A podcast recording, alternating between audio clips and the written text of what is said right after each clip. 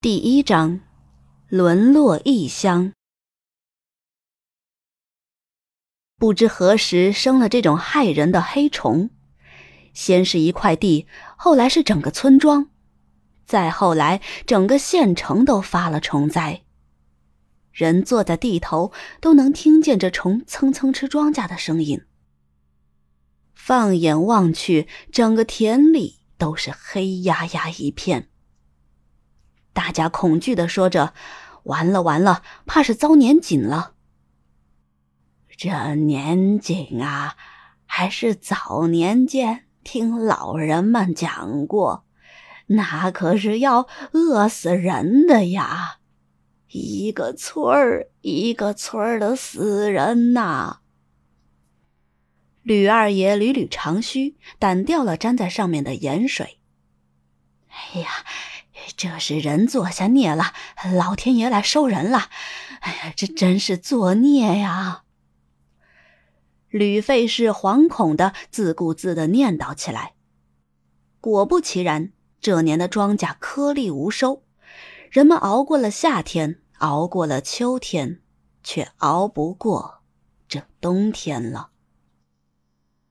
放眼望去，地里一株野菜也难以发现。家中余粮也早已完结，饥饿蔓延了村村户户，不断的有死人、犬吃犬，甚至人吃人的消息在人们中间传扬。可怜的乡民们惊骇之余，只有离乡背井、沿门乞讨这一条活路。这是民国十二年的河北河间府。这些苦难的记忆在岁月的长河中将永远被记载，而这些在小兰的记忆里却没留下什么深刻的印象。那一年她七岁，年幼的她只记得那一张张饿得发福发肿、令人害怕的脸，那一个个只剩下皮包骨头的人形，只记得娘喂她吃研磨的树皮时的哭闹。不知道什么时候，他们母女也加入了逃难的大军。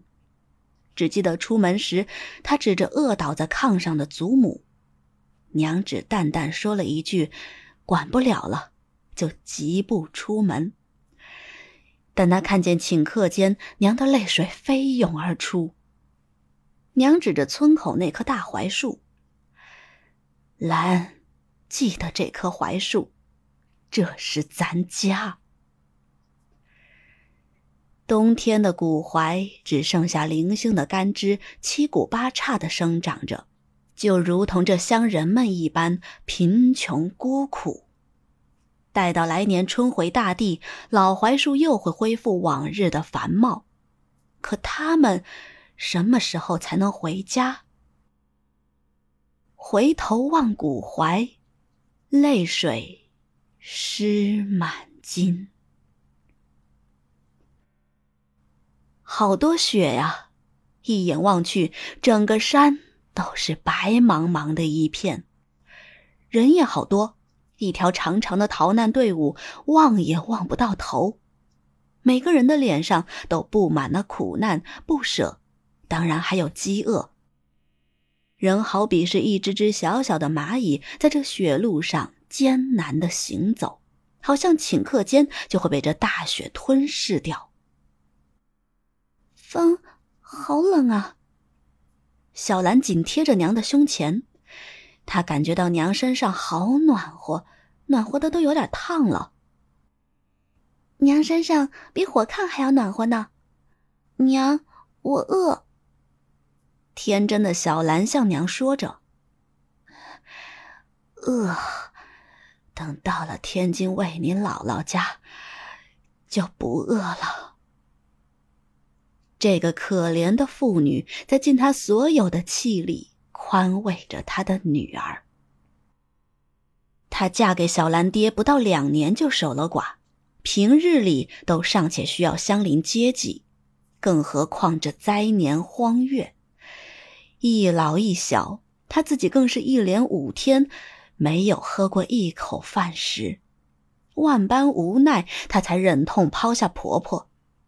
当她迈出门槛的那一刻，她的心像刀裁一般的伤痛。饥寒更遭病魔侵，连日来她又发了高烧，往日面无血色的脸上，此刻正烧得通红。快，前面有人舍粥！人群里传来这样的喊声，瞬间，那一张张生气全无的脸上浮现了神色。人群开始骚动。小兰娘一听，也立刻强打精神，快步往前走。这时，后面的人开始往前挤，人群马上出现了混乱。小兰娘也被冲进了人群，但她体力不支，昏倒在地上。后面的人不断的涌上来，小兰清晰的记得那一双双无情的脚掌踏在他们母女二人的身上。小兰却不知，人群中有一双贪婪可怕、绿得发光的眼睛，正在盯着她。在她摇晃娘的时候，突然从背后伸出一双大手，将她一把抱起。恐惧、紧张使她大声的喊叫。可是此刻，还有谁会去理会这个无助的小女孩呢？她死死的拽住娘的头巾，那人狠命一拉。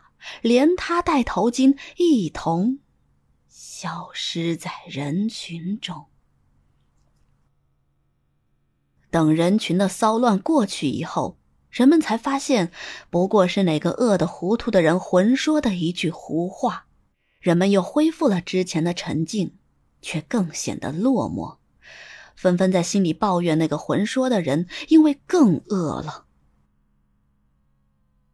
等小兰娘醒过来时，身边的孩子早已不见了踪影，只剩下她一个人在这冰雪大地上疯狂的寻找，孤苦的哀嚎嘶叫，那声音令人不寒而栗。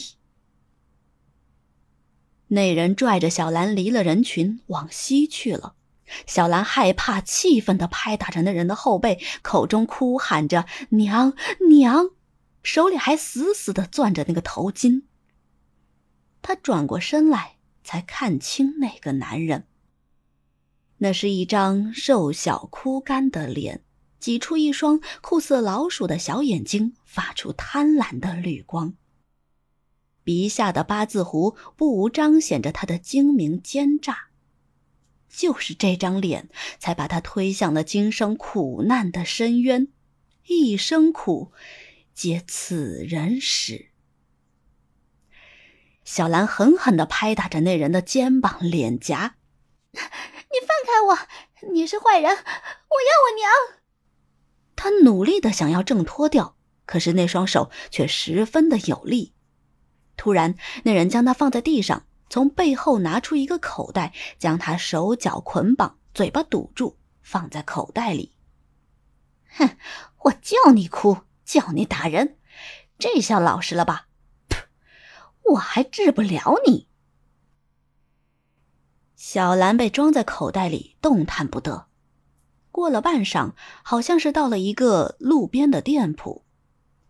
掌柜的，哟，马六，怎么又上货了？那店家问道。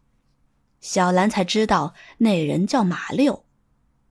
嘿嘿，这不麻烦您给套个车吗？这回这又是从哪儿弄来的？东边逃难的。我说你小子干这缺德事儿，人家逃难的你也打主意？店家故意打趣。嘿，这怎么说话呢？这哪是缺德，这分明是积德。他跟着他娘不是饿死就是冻死。跟着我还能找条活路。小兰心想：“呸！谁要你找？饿死也不跟你走。”来来，快屋里说，屋里暖和。这马六是河北、山西一带有名的人贩子，他家这营生却也是祖传的，经他手拐带的妇女儿童可谓是难以计数。解放后。人民政府才枪毙了他。不一会儿，小兰就感觉被人装上了车，走了，回见。牛车开始吱悠悠的往前走。一连十几天，小兰一直是在麻袋里度过的。马六只有在吃饭的时候，会在袋子口塞给他一个窝头。